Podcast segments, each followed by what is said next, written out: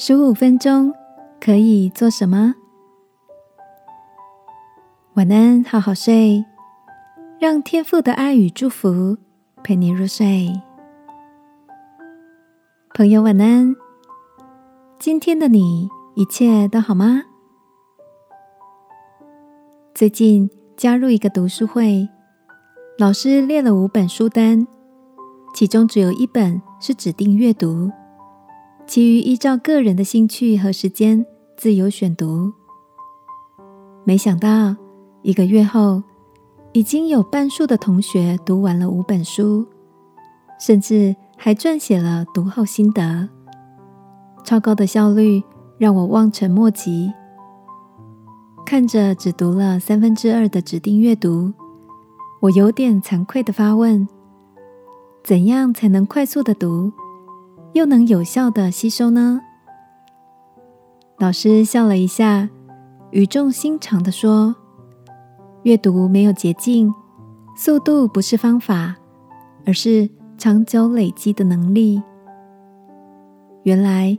这些成员都是数十年的书虫，早已养成每日阅读的习惯，日积月累，专注力、抓重点，甚至浓缩精华，也就易如反掌了。不知道你是不是跟我一样，在这个讲求快速的时代里，连知识学习都想立即的安装到脑子里。马上看到成果，于是东抓一点，西抓一点，不容易累积一项的能力。记得一位长辈告诉我：“如果你每天花十五分钟在一件事上，累积起来，一年就是九十一个小时。”圣经鼓励我们说：“存心忍耐。”奔那摆在我们前头的路程。这个夜晚，让我们安静的思考：你想累积什么样的才能吗？